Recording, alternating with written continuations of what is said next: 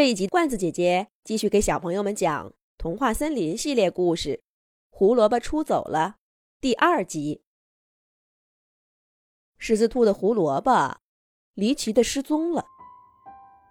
一开始呢，大家还觉得是狮子兔看错了。可是啊，当半个仓库的胡萝卜都散落在地上，特别是小飞鼠和星星博士在狮子兔的后院儿。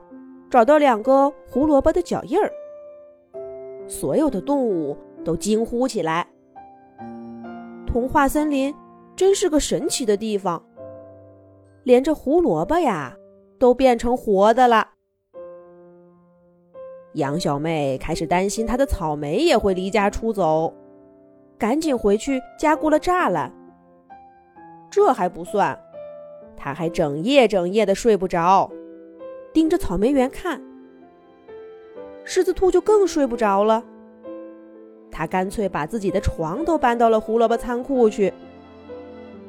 秋天天气凉，没几天，狮子兔就冻得生病了，咳咳咳，咳嗽个不停。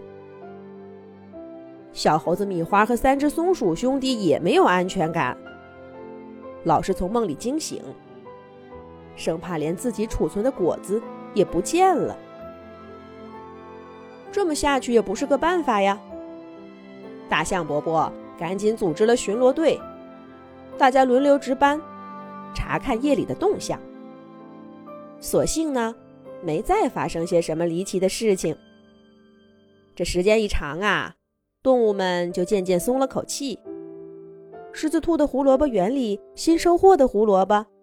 也填补了仓库里的损失。生活中有很多事情，它发生的时候引起了很大的轰动，人们刨根问底儿的想知道为什么会这样。可是渐渐的，这件事儿一没有线索，二呢没有更加戏剧性的后续，也就慢慢的被淡忘掉了。胡萝卜失踪这件事儿。在童话森林的命运就是如此。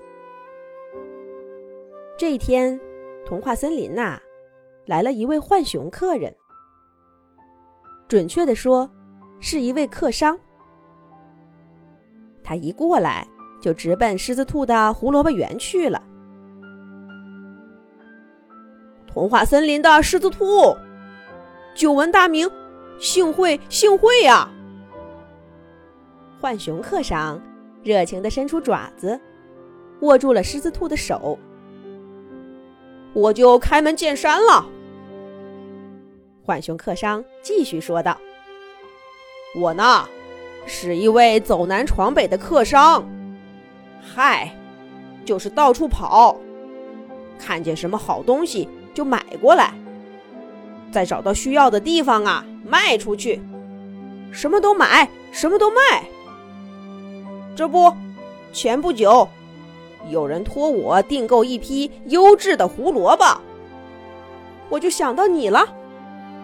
您知道，我们做客商的最倚重的就是消息，不是我自夸，哪里的什么动物有什么好东西，我都知道。这手里有胡萝卜的，我这脑子里一下子就想起来。呃，少说也有十个动物吧。哎，可我是第一个来到您这里的。